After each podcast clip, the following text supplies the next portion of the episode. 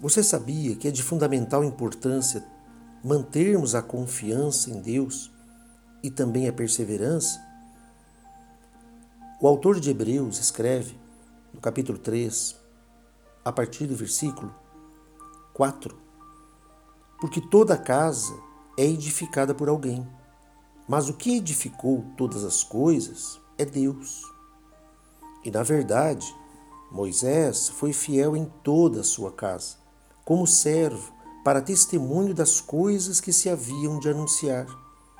Mas Cristo, como filho, sobre a própria casa, a qual casa somos nós, se tão somente conservarmos firme a confiança e a glória da esperança até o fim.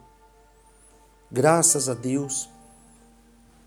Ora, se Moisés foi fiel em toda a sua casa, agora, nesse novo pacto de melhores e superiores promessas, selado pelo sangue de Cristo, ora, nós nos tornamos a casa, a casa de Deus, se permanecermos firme, mantendo e conservando a confiança plena e a esperança em Deus até o fim.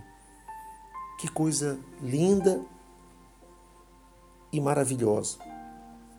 Portanto, quando, quando nós procuramos manter essa comunhão, essa união, conservando firme a confiança, significa estar em concordância com a palavra de Deus. Significa que diante dos desafios, das ameaças, das intimidações,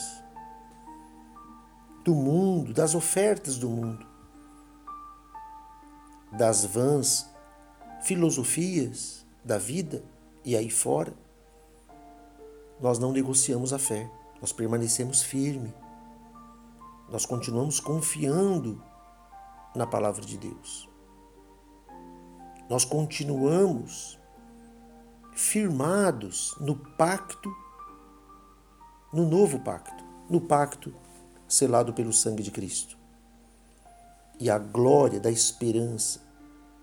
Sabe, você ter a certeza, você ter a convicção de que Deus está no controle da sua vida e vai mantê-lo seguro aos seus cuidados até o fim. O fim olhando do modo terreno, mas permanentemente durante toda a eternidade. Por isso,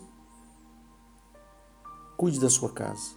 Essa casa somos nós, nós somos o templo do Espírito Santo. Deus habita em nós. Se você crê em Senhor Jesus, se você confessou e entregou completamente a sua vida aos cuidados de Deus, não há o que temer.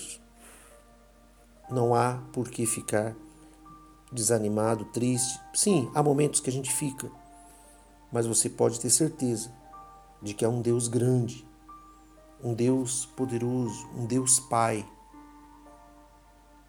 que cuida de cada um de nós. Que o Espírito Santo venha ser o teu consolador e venha te pro provocar bom ânimo, venha despertar a fé completamente em Deus e Ele te conduzirá sempre em triunfo. Deus abençoe você em nome de Jesus.